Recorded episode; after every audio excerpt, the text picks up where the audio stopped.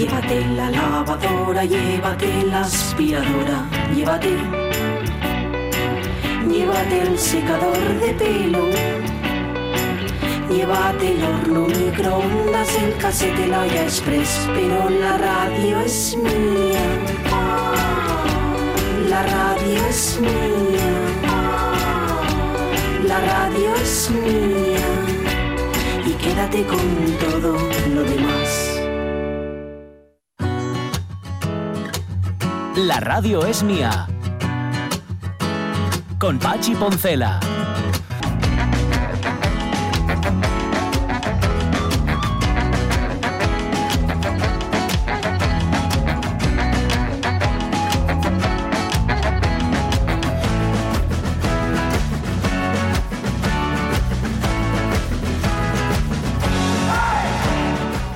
Las 12 y cuarto de la mañana, pues mira, ya lo hicimos en su momento con Eulogio, Eulogio el de la Carbonera, el de la gran familia, y no es que queramos hacer lo mismo con el padre Abraham, al que antes hacíamos referencia en relación al patriarcado. Sí. Que a mí, ya digo, se me viene la imagen del padre Abraham a la cabeza. Pero es que he estado buscando datos sobre el padre Abraham y esto muy raro, ¿eh? Se llama el hombre que, que vive, por cierto, tiene 85 años, Ostras. cumplirá 86 en abril, sí, sí. Pues se llama Pierre Carner. aparentaba Carter. mucho mayor de aquella. Sí, ¿No? pa- ¿verdad? Pero ¿sabes por qué era? Porque llevaba una barba blanca falsa. Ay, amigo, claro. Pero ese No no era era Papá Noel. Sí. Luego decidió ponerse una, o sea, dejarse la barba ya a él, porque dice que tontería, ¿no? Aparte que si le salía blanca, pues mejor. También le salía más rentable y le tiempo. picaría menos. Bueno, pues es cantante, compositor y productor musical holandés. De padre no tiene nada. O sea, de padre, digo, de cura, o sea, de religioso. Sí, no, sí. no tiene nada. Lo que pasa es que en los años 70 compuso una canción infantil llamada Vader Abraham had seven zonen, Mm. que es el padre Abraham tiene siete hijos, Sí. y iba disfrazado con la barba postiza y, y con un gorro negro que Mm. también llevaba. Y a partir de ese momento lo empezaron a llamar Padre Abraham, Padre Abraham, pero nada, no Pero tenía nada. Yo, Sí, sí. yo nunca pensé en él como un cura, ¿eh? Yo sí, Ah, sí. Padre Abraham, yo sí. Ya, pero lo de padre yo pensaba que era por abuelo. Ya, no sé. Pues yo, fíjate que pensaba al Padre Abraham, pues era. por- ¿Sabes Era el abuelo de todos los pitufos. Asociaba Sí. al Padre Abraham y a los pitufos Sí, con algún tipo de causa benéfica, con algo bueno. algo- ¿no? Para todos los niños del mundo. Para todos los Una cosa así. Una Bueno, pitufa pues no. para todos los pitufos. Sí. Bueno, lo de los. Mira, El este lenguaje lo de los también era pitufos muy me- raro, ¿eh? es que Porque- La fama, la fama, lo que es la, la fama, fama, le llegó en el 77 porque Mm. hizo la canción de la película Los Pitufos y la Flauta Mágica. Hmm. Y a partir de ese momento ya, bueno, vendió un montón de discos y entonces ya se convirtió, porque la, la canción la tradujeron a un Mm. montón de idiomas. No tendría nada que ver con. Mozart, espero. Y a partir de ese momento ya, pum, se asoció a los pitufos. Pero vamos, que yo lo veo turbio. Mm. Pero Turbio, igual soy turbio. yo, ¿sabes? No, que no, igual no, no. son cosas que tengo yo. Es turbio, es turbio. Un, un señor mayor Turbio. rodeado de, de- de bichinos azules, Bueno, bueno, con bueno. pompón. que tiene un pompón ahí en, en la colita. Sí. Bueno. De, de aquí saqué yo mi odio odiar Sí. de los pitufos. Sí, es ahí, eh, lo- ¿quién lo dice eso? ¿El, el gruñón? o? El gruñón. Sí. Odio odiar. odio odiar. Está bien, me gusta esa frase. está bien. Bueno, ¿en qué estamos? En la tercera hora de la radio mía con. Julio Concepción, que tenemos, por cierto, un mensaje de Mon Forcelledo con preguntas y creo, creo que tenemos otro de Lorenzo Linares por algún sitio. Lo que pasa es que como soy incapaz de ver los mensajes aquí, porque soy, porque soy incapaz, no por otra cosa, pues no sé, lo intentaré después a ver si lo encuentro. ¿Qué más? Em, hoy a ver si nos da tiempo porque te traes a U2, ¿verdad? Sí. Recordando aquel conciertón de Oviedo. Eh, recordando el conciertón de Oviedo y recordando, el- un, eh, digamos, uno de los discos señeros que, que- que está de Sí. cumpleaños. Está de cumpleaños.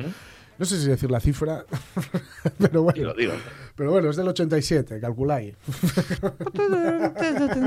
34 años. Eh, hace. 34 ¿De cuál? añazos Del- cumple el Joshua, Tree. El Joshua Tree, que es, digamos, el, el fin del segundo ciclo de, de- de U2, ¿no? Un poquito. Ajá. Y bueno, pues nada, eh, voy a traer, o tengo para, para hoy o para hoy y mañana, o bueno, según las vayamos distribuyendo, las tres Sí. con las que abre el disco. Ujú. con la sana intención además de recomendar el resto de canciones que no Ah, son bueno, estas tres bien. que van a sonar. Porque, porque tengo una tesis que lo que para defender. digamos. Ajá. Sí, Vale, sí. vale, vale. Uy, uy, uy. Apúntala. Apúntala y tengo luego tengo aquí apuntada defendible en una barra de hielo. Se queda en agua de borraja. Lo veremos. Vale, em, ¿qué más cosas? Mar Vidal, que tiene que llegar Sí. enseguida. Hoy, en efecto, de, de cara al abismo. O sea, ya hoy ya no mando guion. Sí, sí. Hoy ya a ordenar, a ordenar Hoy- lo que le, lo que le salga. Pues mira, yo creo que deberíamos estar contentos porque hemos conseguido, hemos sido una mala influencia para Hemos él. conseguido desordenarle. Para mí, para mí que va a usar el guion de la semana pasada sí, que había- lo tiene terminar. cocinas- había cocinas ahí, sí, sí. Ah, vale, Amiguitos. vale. Sí, sí, mi sí. gozo en un pozo. Había Pensé que era más cositas ahí. irresponsable de lo que. yo qué sé. Em, ¿Y qué más? Y nuestra agenda de cine. Claro que sí. Que tiene un montón de pelis que nos manda Ramón Redondo, por ejemplo, que Za- Jezabel, de William Wyler, que se estrenaba tal día como hoy en el 38. Em, a pleno sol, de René Clément, del año 1960, que sabéis que es la versión original, por así decir, del talento de Mr. Ripley. ¿Qué más? Em, Volver de Pedro Almodóvar se estrenaba en el año 2006, se estrenaba también Las vidas de Grace, de Destin Daniel Cretton, del año 2013. Galveston se estrenaba en el año 2018, me- película de Melanie Logan, y en 2019 Super Empollonas, que luego saldrá a colación por otro motivo. ¿Qué más? Hoy nacía Barry Fitzgerald, es, nacía en el año 1888. Ay, perdón, es un actor al que hemos visto en un montón de pelis, porque sale, fijaos, en La fiera de mi niña, en Que verde era mi Ajá. valle, en La ciudad desnuda, en El hombre tranquilo. Hay dos curiosidades, nos dice, sí, Ramón Redondo, que debutó en Gran Bretaña con un tal Alfred Hitchcock y cuando se fue a Hollywood debutó con John Ford. Madre mía. Bueno, No está mal, no está mal. buenos No principios tuvo. Sí. Y es el único actor en ser nominado como mejor actor principal y mejor actor de reparto por un mismo papel, el de la película Siguiendo mi camino. Ostras. Bueno, se llevó el del, el del reparto, ¿eh? Hombre, no le veía la bueno. cara, por ¿Qué es favor. el que, el que le dice lo del whisky y el agua? Es el que Mm, lleva la carreta de un hombre tranquilo. sí, vale, vale, vale. Sí, que hay, hay una, Este que se- tiene un caretón. sí, hay, una, hay una secuencia en la que le dice, le pide un whisky a Sí. Maureen O'Hara Sí, y le dice ella, "Eh, ¿quiere agua? Y dice, cuando bebo agua, bebo agua, y cuando bebo whisky, bebo whisky. sí, señor, sí, señor. que saber distinguir. Pues ese es, ese es. Qué bueno, qué bueno, sí, me es con No está mal, no está mal este señor. Vale, también hoy, en el año 1928, nacía la cantante, actriz, productora de cine española, pero ojo, desde 1951, también mexicana, Sara Montiel. Llévelo usted, señorito, que no vale más que un real. Que también, también pues fue la que decidió hacer las Américas mucho antes que Penélope Cruz, etcétera, etcétera, y las hizo además. Veracruz de Robert Aldrich, Sí. por ejemplo, Dos Pasiones y un Amor de, de Anthony Mann, su Anthony Mann, y Yuma de Samuel Fuller. Y luego volvió a España ya, que era una estrellona profesional Guau. y internacional, mejor dicho, hizo el último cuplé, Mm. e hizo La Violetera, que se estrenaron en todas partes, llegó a la. India, llegó a Egipto. Se dice que por La Violetera, que estamos escuchando ahora, cobró un millón de dólares Uf. cinco años antes de que Liz Taylor lo hiciera por Cleopatra. Madre Madre mía, mía. madre Uh. mía. Un millón de dólares. La vi este Qué domingo en Veracruz. Lástima que me haya dormido el final, Coima, no sé cómo termina. Bueno, cásense al final. no, Sí. no pasa nada. Dice Ramón Redondo que murió de éxito como tantos otros, Sí. se ciñó un género, el melodrama musical, que no evolucionaba y acabó agotándose ante el empuje de otros. Luego Sí. ya se recicló y siempre fue muy moderno. Y ahí contó aquello de los huevos fritos que le hizo, creo que era Marlon Brando y no sé Ah, quién más estaba por Ah, ahí. sí, sí. Sí, sí, sí, sí. Está Que muy siempre bien lo- relacionada. Sí, sí, sí, sí, sí. Bueno, es Bueno, que pues tenían nada, que alucinar 28. con ella. 75 años cumpliría hoy Vigas Luna, Jamón Jamón, Caniche Bilbao, etcétera, etcétera. Y 66 hubiese cumplido Quique San Francisco. Te cambio el papel. ¿Qué? Que te cambio mi personaje por el tuyo. Sí, hombre, eso es. Vamos, me chupo yo toda la carrera de ingeniero, me saco una plaza cojonuda en Oklahoma y ahora te pásate mi personaje para que a lo mejor te limpies el culo con él. Hombre, no me jodas, hombre, no me jodas. Ahí está. Hacía del personaje sin papel, que, o sea, que no Sí. tenía papel. Sí, sí, sí. Quique San Francisco. Mm.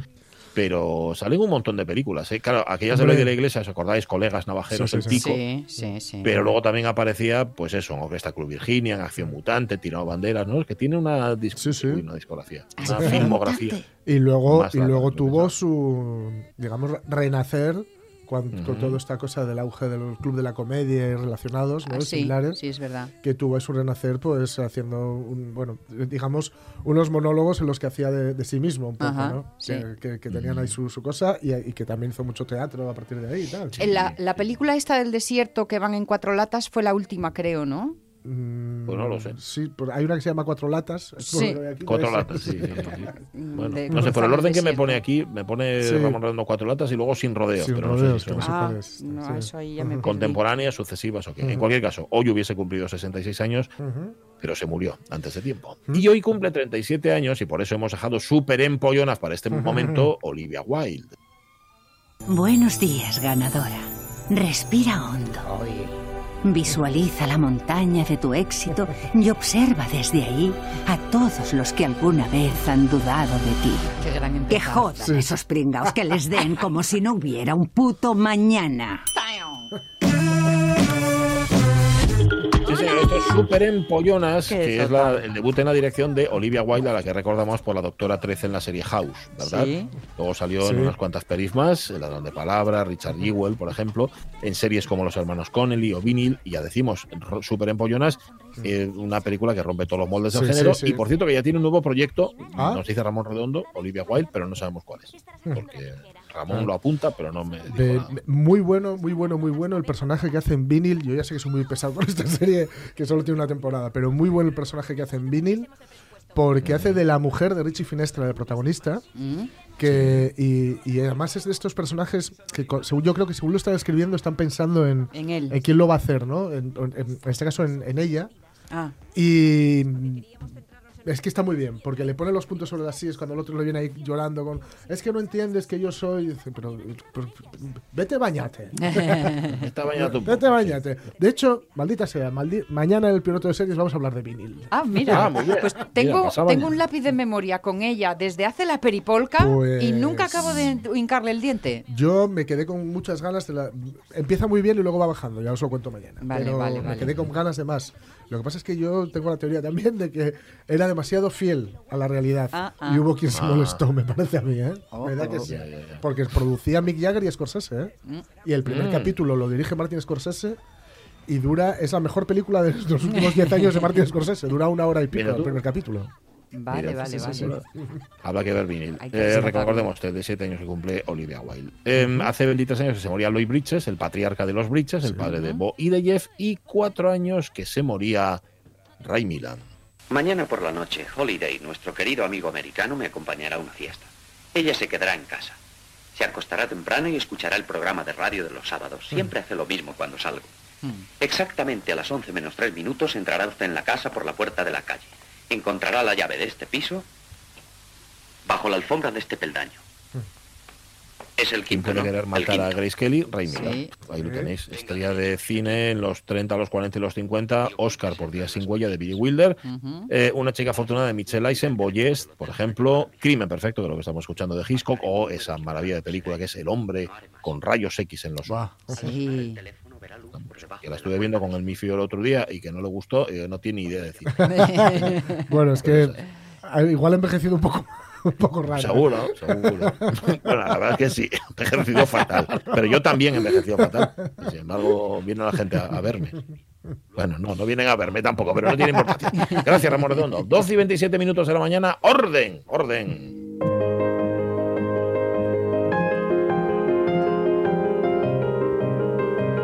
Dice Ramón Redondo, a ver, por aclarar, que el nuevo proyecto de Olivia Wilde se llama Don't Worry Darling y protagoniza, entre otras, una que si no se tuerce será muy grande, Florence Pugh. P-U-G-H. Pues ya está, ahí lo tenéis. Si queréis más, le preguntáis a Ramón Redondo. ¿Cómo estás, Mar Vidal? Muy buenos días. Muy buenos días. Buenas. Estoy con una contractura en la espalda, con Anda. un dolor de cadera, con el día un poco atravesado, pero no pasa Mm. nada. Encantada de estar aquí con vosotros. Madre mía. Un ratito. Ya, pero está muy bien que nos lo adviertas antes de Sí, tiempo, por sí, si sí. notamos alguna inflexión rara, ¿no? Si veis, que, si veis que de repente digo algo extraño, no me Sí. lo toméis en cuenta, no soy yo. Algún es exabrupto. el- es Ay, mira, el- ordenar, ordenar, mira, ordenadlo como os dé la gana. Como os dé por la gana. Bueno, vamos a relacionarnos con tu parte buena, entonces. Eso es, sí, mejor. Sí, sí. Yo intento normalmente que todo el mundo se relacione con mi parte buena y la parte mala dejarla para mi almohada o no sé, me voy al huerto y, y me dedico a hacer agujeros o cosas. Ay. Muy bien. Bueno, estabas, estabas midiendo el otro día y nos quedamos ahí un poco a medias y, midiendo. y- y nos quedamos a medias de distancias, de enchufes, interruptores y todo eso, ¿eh? Sí, sí, nos habíamos quedado, nos faltaban medir los, los alfo- las alfombras, el lavabo, los interruptores, Sí. un montón de cosas. Eso es. Y luego os traigo una aplicación, hoy va a ser leve. Va a ser leve porque estaba yo con un ánimo que dije tiene que ser leve. Si no, me va a costar mucho. Hay que ir con la energía de cada uno. Ay, ay. bueno, vamos a medir bien, la alfombra. A ver, esto es una pregunta que me- deben de hacerme como 800 mil millones de veces a lo largo de los días. ¿Cuánto tiene que medir la alfombra en el salón? En el salón hablamos de, de la zona de ver la tele o de sofá, ¿vale? Para entendernos. Sí. El salón no es todo, es solo esa zona. Entonces. Eso tiene que medir entre 60 y un metro de total de ancho y unos 30-50 de largo más que el sofá, para entendernos. Si fuera lo del metro de ancho sería, nuestro sofá mide dos metros, pues le dejamos 50 y 50 por cada lado del sofá, de alfombra. Ujú. ¿Lo pillamos? Vale, sí, Vale. sí, sí. Y de, y de largo unos 30-50. ¿Por qué? Porque realmente la alfombra, pocas veces está todo el sofá posado encima de la alfombra. Digamos que está, pues, no sé, los, los 40 primeros centímetros de Mm. alfombra, cosa de sofá, cosas así, tiene que salir para adelante. Entonces, eh, sácala, pues eso, unos 30, unos 50 más de Mm. lo que mediría el sofá mínimo. Hacia, hacia, ¿Lo estoy diciendo bien? No sé qué me estoy liando. No, No, no, no. lo estoy diciendo bien. Sí, sí. Imaginaros que tenemos el sofá, la mesa de centro y Mm. demás, ¿vale? Sí. Pues hacia los lados le dejamos entre Mm. 61 metros, dividido entre dos, o sea, 30 o 50 por cada lado, y hacia lo largo, o sea, hacia adelante, le dejamos unos 50 más de toda esta zona. Puede ser metiendo todo el sofá dentro o puede ser sacando un poquito la alfombra y que nos quede como el sofá un poco las patas de atrás fuera de la alfombra. ¿No te cogea? No te cojea porque normalmente pesa tanto. Esto me lo preguntan mucho, por ejemplo, en la habitación, que, que luego la veremos. Yo las alfombras las meto debajo de los canapés. Y siempre me dicen, pero te queda penso. No te queda penso, porque el canapé, igual que el sofá, pesan tanto Ya. que es que deja de... A ver, depende también. Si le metes una alfombra de una lana que sea gordísima, Sí. pues igual, pero no es habitual. ¿Cómo has dicho? no tiene- Penzo. Penso, queda penso. No, ¿eso qué es? ¿Muy del occidente? No sé, pamilla nueva. Puede ser, ¿eh? Puede ser. Una Sí, sí. mesa, una mesa pensa es cuando cuando estás en un bar y la y como que cogea de un lado, Sí, sí. Así que hace como- Sí. pues eso es que queda penso. Vale, pues fíjate que yo pensé que era asturiano en general y no. No, pero está muy bien que lo introduzcas Hombre, aquí como variante. claro. Del occidente. Pues anda, no sabéis la cantidad de veces que he dicho yo penso en, en Instagram, ¿eh? O sea, debían de alucinar. Bueno, Hombre. los, asturianos también. Vale, bueno, ¿y qué pasa con la alfombra del comedor? Esto es muy fácil. ¿qué pasa? Porque esta es, tú coges tu comedor, esto, ¿os acordáis que había una que yo os decía, mide por encima de tu cuello? ¿Os, acordáis? Sí. Mira, hasta tu cuello. Sí. ¿Dónde ponemos los cajones? Hasta tu cuello. Sí, sí, sí. Pues, esta- pues en la parte del comedor es más o menos lo mismo. Tú coges tu mesa de comedor y ponle un metro más por cada lado. Y ya está. O sea, hace, quiero decir un metro. 50 centímetros Ah. más de ancho y 50 centímetros más de largo por Mm. cada uno de los lados. Vale. Que te quede como un metro más de ancho y un metro más de largo al final la alfombra. Vale, vale, vale. Si nuestra mesa tuviera 80 de, de, de ancho, pues tendríamos un 80 de alfombra. Ujú. Ujú. ¿Sí? Sí, sí, sí. Vale, vale, vale, Sí. sí, sí. Sí, sí. Esto Bien. tiene un porqué. Para las Es porque sillas. si tú, claro, si tú echas para atrás la silla, pues que no te pille esto de que las dos patas de atrás Sí, acaban sí. arrastrando un trozo de la alfombra y todo eso, Mm, sino que mm. estés dentro de la zona, Mm. bien, bien metido. Y luego, ¿qué más? La alfombra en la habitación. Mm. Esta. La manera correcta de colocar la alfombra en la habitación no es poner una alfombrita a cada lado. Es- Ah, no. Como si fuera una bañera. Porque la alfombrita a cada lado tiene un problema, que es que eh, para pasar el aspirador se mueve todo el Sí, sí. rato, cuando te bajas se queda movida. Siempre tienes que andar como poniéndola recta. Y si no tienes que andar pegándola al suelo o, cosas- Sí. o metiéndole un tapete de estos que se ponen para que no resbale. Y, Mm. no. Y cuando la aspiras te la llevas con el aspirador y Mm. esto es un rollo. Entonces lo que hacemos es coger una alfombra grande y meterla por debajo de la cama. Y me diréis, Mm. es que eso se ensucia mucho. Mm. Hmm. Es que eso se Si ensucia mucho. Es que eso se ensucia mucho. si, us- si- si usas un canapé no se ensucia, porque la parte de abajo del canapé no está en contacto con nada. Mm. Y dices, vale, y los lados, vale, pero ¿cuántas veces tenemos alfombras que metamos en las lavadoras?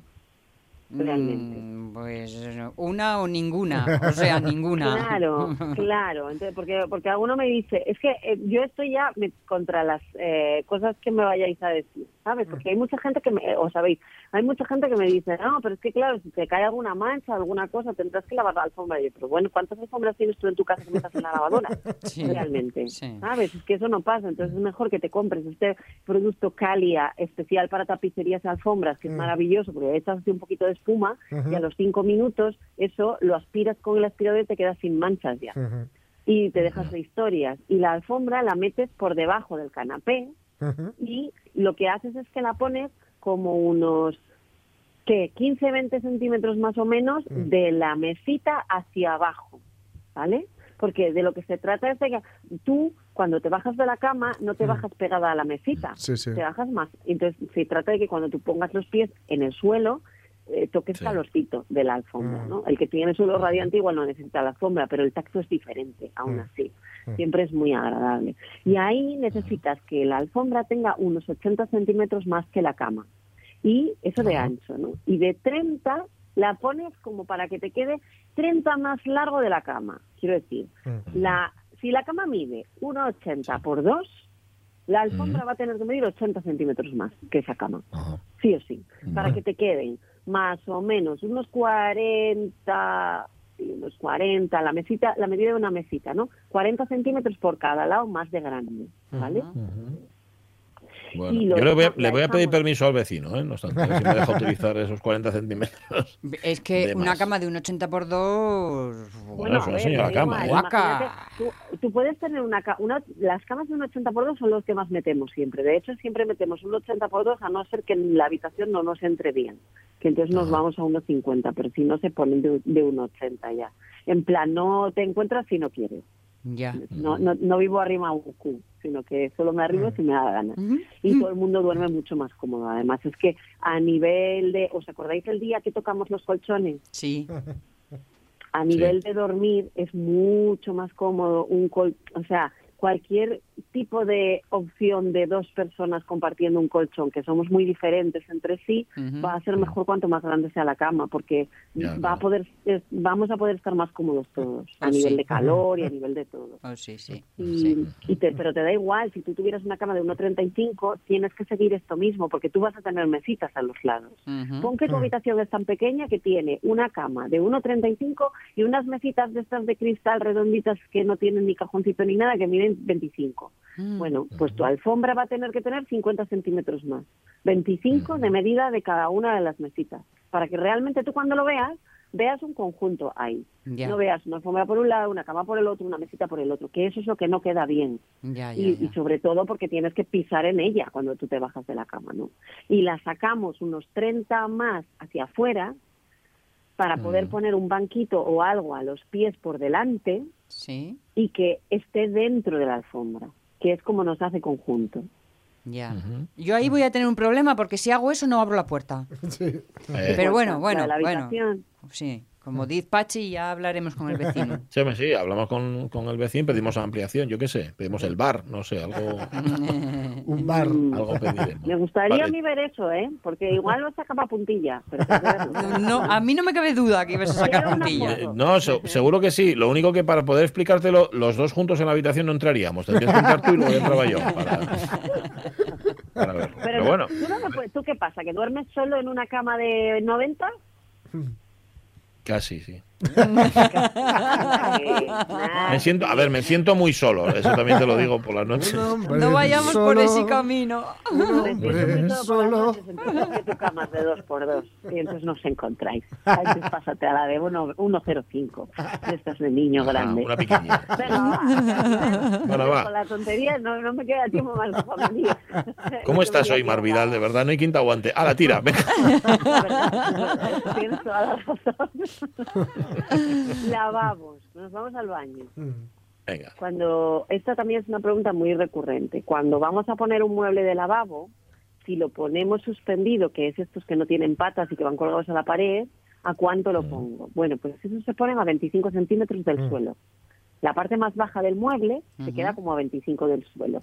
Y luego, si ese mueble tiene un lavabo sobre encimera, que es el típico que es un lavabo con sus cajones o lo que sea, una tabla de lo que sea y luego un, un lavabo como posado encima, ¿os dais cuenta, verdad? Sí, sí, sí. Sí, sí. Como una taza Pues- grande. Pues eso, esa, la altura de ese mueble tiene que rondar entre 70 y- 78 y 80 centímetros. Para que luego con la pila Sí. nos quede lo que nos quedaría si el lavabo fuera encastrado, o sea, estuviera, la propia pila estuviera como en la encimera, ¿no? Que Entendido. nos queda como a 90, 92. Es, es muy importante porque si te lavas las manos con ellas muy alzadas, te chorrea por el codo. Sí, o sea, sí, sí, sí. Y queda muy incómodo. Y si lo tienes muy, si lo has dejado muy abajo, te queda muy incómodo Sí. también porque tienes que hacer este mal gesto, ¿no? Es como nos pasaba con la encimera de la cocina. Ujú. Sí. Si os fijáis, esto, la medida es más o menos la misma. Hablábamos en la cocina de que era 90, 92 más o menos. Y en el baño es exactamente lo mismo, son 90-92. A no ser que tenga sobre encimera, que entonces, claro, tienes que poner el mueble más abajo. De hecho, el mueble es un poco más, normalmente es un poco más pequeño, no puedes meter el mismo mueble de cajones, ¿sabes? De la altura de los cajones. Porque si no, ya no te quedaría a 25 del suelo. Vale. ¿Lo entendemos? Sí, sí, sí, sí. Señor, sí, señor. Interruptores. Los interruptores a pared suelen estar a 1,15 de altura, más o menos. Para donde tú das las llaves de la luz, más Sí. o menos está a esa altura. Que si os fijáis, es más o menos la altura a la que hablábamos de los arrimaderos la semana pasada, que yo os decía entre un metro y 1,20, cosas así. Pues las llaves de la luz suelen estar también por ahí, a 1,15 normalmente. Y los enchufes que están en la pared, pero como más a nivel de suelo, Sí. esos suelen estar a 35, 40 centímetros, más o menos.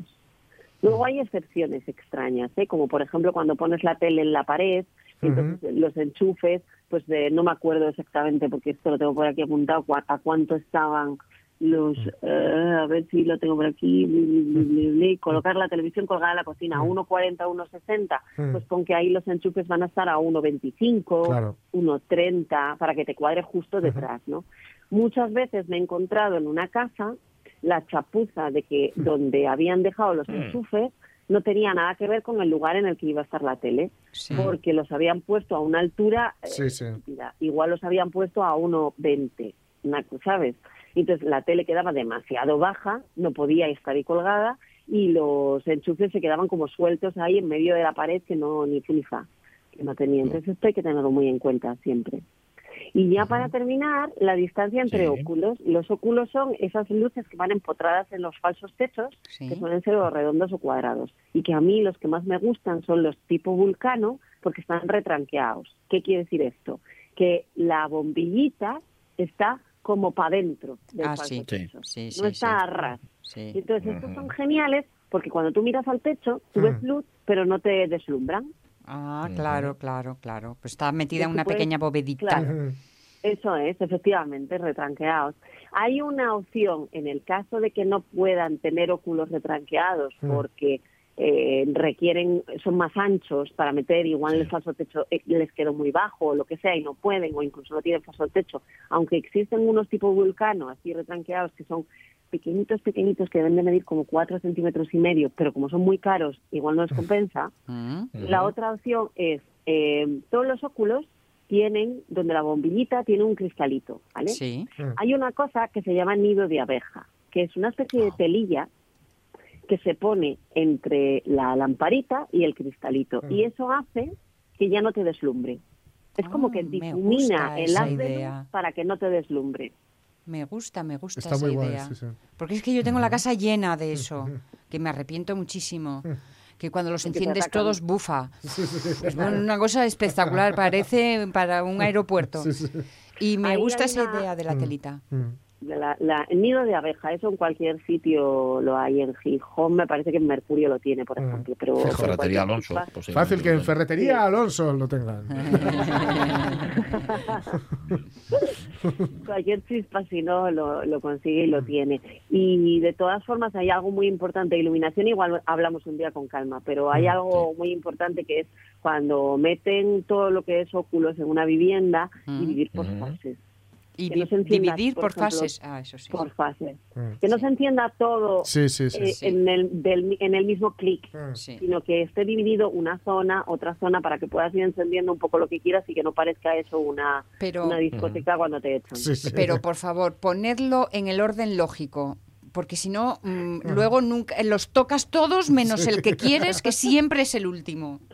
Siempre es el último, es verdad, es verdad, eso pasa. Y no pongáis los óculos en el centro de la estancia, que nadie necesita una luz directa en el centro de una estancia. Tú no te paras en el medio del pasillo Claro. a leer el libro. Así que, ¿qué narices pinta un óculo en el medio del pasillo? Los óculos sirven, para, o los óculos o las lámparas, las luces, para marcar cosas, paredes, para, para hacer bonitas las paredes, para hacer sombras, para dar luces indirectas, Mm. pero no para que tú eh, para que tú te pares en medio del pasillo. Igual Debería haberte conocido antes, porque uno no, cuatro, Cuatro. En el medio del pasillo. haciendo línea. Ahí, pom, pom, pom, pom, pom. Como si fuera Deathman Walking. Sí, sí, sí. Y en las cocinas pasa mogollón. Y luego lo que pasa es que te pones a trabajar y te das sombra a ti mismo. Porque no Sí. tienes luces donde las tienes que tener, que es en, en el mueble alto por debajo. Y las tienes un, un, un foco Doll Night en la cabeza, en medio de la cocina, que te está dando sombra a la encimera donde trabajas. Es un desastre. Hay que aprender a poner la iluminación chispas del mundo. Madre del alma. ¿Cómo está bien. hoy Mar Vidal? Bueno, decías que habías terminado ya, ¿no? Sí. bueno, suerte pues mira, tuviste. vete a mirarte la contractura. vete a que te miren la contractura esa que tienes. Vale. Vale, entonces la aplicación la dejamos para la semana que viene, ¿no? Sí, por favor. Casi mejor, me me he sentido sí. reñida hoy. Se notó- no, yo me he sentido reñido. No, No, tengo no. bien puestas las alfombras. Tengo los óculos que da pena. Los chispas no saben poner los enchufes. Vaya día, ¿eh? vaya día. Vamos, no me gustaría estar en el pellejo de tus que, hace muy bien las, las cosas de los ¿eh? Pero en general lo- es todo como muy a lo loco. Y Horrible. Algún día hablaremos también de los pintores. Bien. Tengo yo en casa. Mira, aprovecha, aprovecha si quieres la semana que viene, que ya habrán terminado. Y, y a ver si lo hicieron bien. Te cuento lo que hicieron la semana que viene y a ver si lo hicieron bien, ¿vale? Ay, vale, genial, me encanta. Vale. Muy bien, muy bien. Ay, cotilleo, cotilleo. Iu. Un besín, Mar Vidal. Cuídate mucho. Un beso. Chao. Muchas Un gracias. besazo. Un besito. Bien. chao. Buen fin de... Estate Hasta bien. luego. Adiós. Mal. Claro, es que lo- de- cuando- Estamos a miércoles. ¿Qué le pasa? No es ella ni su sombra. Oye, ponme una de U2 antes de llamar a Julio Concepción y no se paseo. Vale, Venga. vale, pues venga. El- así empezaba The Joshua Tree. Wow.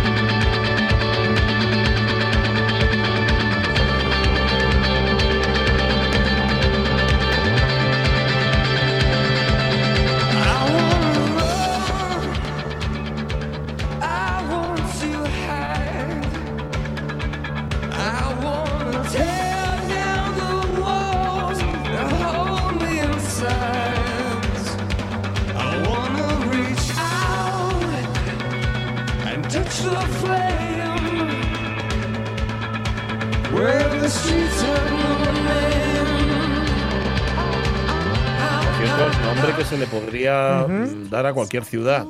Sí, en este caso del creo que. mundo, porque sí. tú vas caminando por una ciudad que no conoces e intentas Sí. saber cómo se llaman las calles y nunca hay Sí, letrero a mano. No, no es, no es fácil verlo. En este caso creo que está dedicada a, a Tokio, donde los- las calles no tienen nombres, tienen números. Ujú. Y bueno, gran parte de Nueva York también igual, ¿no? Que es imposible poner, son megalópolis donde no puedes ponerle nombre a cada calle porque se te acaban. Y bueno, esta canción me consta que la tocaron aquí en Oviedo eh, para abrir la segunda parte del concierto, la SUTV Tour, que es donde cuando pararon aquí con una mm, tormentona tremenda Mm. y con los Ramones de teloneros. Ah, es verdad. Los Ramones de teloneros, nada más y nada menos, que dice la leyenda que, que Tommy Ramón, el baterista, salió y estuvo tocando dos canciones antes de que salieran el resto y quedaba igual, porque era pum pa, pum pa, pum pa. Pero bueno, y sí, ya decía que el, el- este disco comienza con, con lo que fueron los tres exitazos, ¿no? Ujú. Mañana sí soy, entre mañana y pasado iremos escuchando Sí. pues I Still Haven't Found What I'm Looking For, que es la otra, y With or Sí, Without You, la baladona. sí, Y yo siempre digo que está, es un disco muy bien pensado, muy bien escalonado. Está pensado para escucharlo entero. Como, Ajá. como- este fue, fue un exitazo tremendo, vendió como 20 millones de copias o ¿Qué algo así. año era? Recuerda. 1987. 87. Y, y está muy bien pensado porque saca tres pelotazos que fueron los tres singles, los tres singles que sacaron de mano, luego ya sacaron alguno más, y les da como libertad de acción para que luego puedan transitar, o para que luego tú como, escu- como escuchante, como oyente, puedas transitar tranquilamente el resto del disco, que es mucho más que estos tres singles, ¿no? Entonces los descargan como una como una tormenta al principio, te, queda, te dejan Sí. apabullado y luego, o apabullada, y luego dicen, "Ch, y ahora viene el resto del disco, que, va- que mola también, ¿no? Pero bueno, ya lo iremos escuchando los estos dos. Sí, lo iremos escuchando estos días. No sé si mañana, pero pasado seguro que No, sí. sí, sí. Y nunca está de más escuchar este disco que, que a, mí por lo menos me encanta. Desde Sí, porque sí. era joven cuando Sí. salió. Vale, mm, seguimos con los otros. Oye, eh, ¿no tienen nombre? Sí, sí que tienen nombre. Y además Julio Concepción lo explica. Mira, mira. Julio Concepción nos explica las palabras del paisaje. ¿Cómo está Julio Concepción? Muy buenos días. Buenos días. Buenas. Hola, Julio. Bien, bien. Tenemos aquí un montón de preguntas para ti. Bueno, un montón, unas cuantas. Ah. Tampoco hay que exagerar. Está bien, muy bien. Sí, porque dice Alfredo que ahora como no sale nada a Sí, pasear, es por la- Claro, tal, no- pues, no que no tienen nombres, claro, claro. Claro, por- por eso no hay preguntas, porque como no sales, no te ve la curiosidad. Pero mira, teníamos una de ayer que nos planteaba Monforcelledo, que dice, a la salida de Infiesto hacia Villamayor hay un pueblo que se llama Castiello. Dice, a ver, Castiello está bastante claro, pero justo a su lado está un sitio que se llama Peleón y que no deja de ser curioso. ¿De dónde vendría así Peleón? ¿Quieren, eh, darse- Vamos bien, vamos a ver como siempre. Peleón en principio eh, viene de pelear, claro, eso es evidente, ¿no? Es un sitio que viene de pelear. Si está al lado de una de un castillo, lo lógico es lo propio que sea directamente o indirectamente se, eh, se asocia a las peleas. Las peleas, lógicamente, en la defensa del castillo. Ahora bien, ese pel de pelear, que en principio, sabes que pelear, se- como se peleaba cuerpo a cuerpo, pelear viene de pelo, claro. Se, Ah. se Ah. tiraban de los De pelos. tirarse de los mira, pelos. Sí, sí. Esto lo tengo, bueno, lo tengo buscado para otras cosas. Es, eh, al principio las peleas eran puramente, bueno, como eran en los pueblos, es decir, eh, a, a palos. Sí. eh, eh, y eso más tarde, pero al principio eh, coger y tirarse de los pelos para abatirlo, para baltarlo, para tirarlo al suelo. Claro. Ahora, puede ser que sea una inter- interpretación popular a partir de piedra. Si hay piedra, sería un lugar rocoso, un poco fortificado, defensa, por supuesto, en relación con el castillo, y la gente empezó a interpretar que de que de un sitio de, de- de una perea, de una, pe- de una pedrera, de un sitio pedregoso, se peleaba. Porque también, efectivamente, sería el lugar de, de alguna manera de pelear, de defender el, el cas- el castillo. En todo caso, peleón, sí, viene de, de pelear. O sea que es terreno con munición. Claro, ahí está. Primero sin munición y luego ya las peleas, eh, y tantas peleas incluso metafóricas, pero ya eran con, con armas. Pero en, en- en- en miles de años eh, los perromanos y los, los nativos no tenían estas armas de ahora, por lo tanto era pelear tirándose del pelo. Claro. Entonces es un lugar de, sí, de defensa, tal vez en relación con el castillo. Oye, que por cierto, en cualquier sitio que se llame Castillo que sea, o algo parecido, está claro que ahí tiene que haber piedras de, de algo, o sea, de, de algún castillo, de alguna fortaleza, de algún castro, de algo así, ¿no? Bueno, eh, los castillos muchas veces eran puramente naturales. eh. Hay cantidad de castillos, los castillines, por ejemplo, los castillinos en, en Tuiza, arriba en, en Peñoviña, eran lugares que se encaramaban arriba, tendrían una pequeña, un muro que desapareció, pero ya bastaba, eran precipicios por todas Claro. partes, eran los castillos, pero claro, castillos no al estilo medieval que nos imaginamos. Castillos, castro significa exactamente, y castillo, ese cast significa separado, cortado. Por lo tanto, eran sitios separados para defenderse. Y arriba ponían, o al lado ponían las corras. O sea, el castro significa cortado, un corte. Y luego se hizo ya con, con muros y, y- pero ante- antes los castillos eran eran puramente eh, lugares eh, inaccesibles para el enemigo. Que es el mismo origen que contaste, me contaste alguna vez del mi apellido, de Casielles. Mm. Sí, Castilla es lo mismo. Castilla es la casa, efectivamente, Cas era la, era la casa, de, digamos, eh, fuera del pueblo, la casería separada, cortada, separada del pueblo. Y antes las casas eran rústicas, pues que tipo cabañas, cabañas en el monte. Empericotada, sí, Sí, sí, en un alto. claro. Vale, eh, Lorenzo Linares nos mandaba mensaje, que, de- que era quien decía eso, que como últimamente no salen mucho, pues no tiene muchas preguntas. Ah, sí. Pero mira, sí que tiene una, Cutu- tiene dos en concreto. En Langreo, Cuturrasu. Sí, Cuturrasos. ¿Cuturraso dónde sí, viene? Sí, cuturrasos hay muchos. Cuto viene de coto, cota, altura, que ya prerromana, por supuesto, y raso mm, son lugares que de- da mucho el viento, sea viento, normalmente viento norte o viento sur, y no crece la vegetación. Y esos lugares eran aprovechados sobre todo para buscar, mm, eh, como no tenían arbolados, para buscar, eh, en fin, eh, todo tipo de felechos y de, de érgumas para, para el estru, para los establos. Eh, Los cuturrasos son, eh, eso, cantos que no puede crecer la vegetación. Y entonces usan la vegetación pequeña, la- el matorral bajo. No puede haber arbolados. Todos los cotorrazos eh, están expuestos al viento.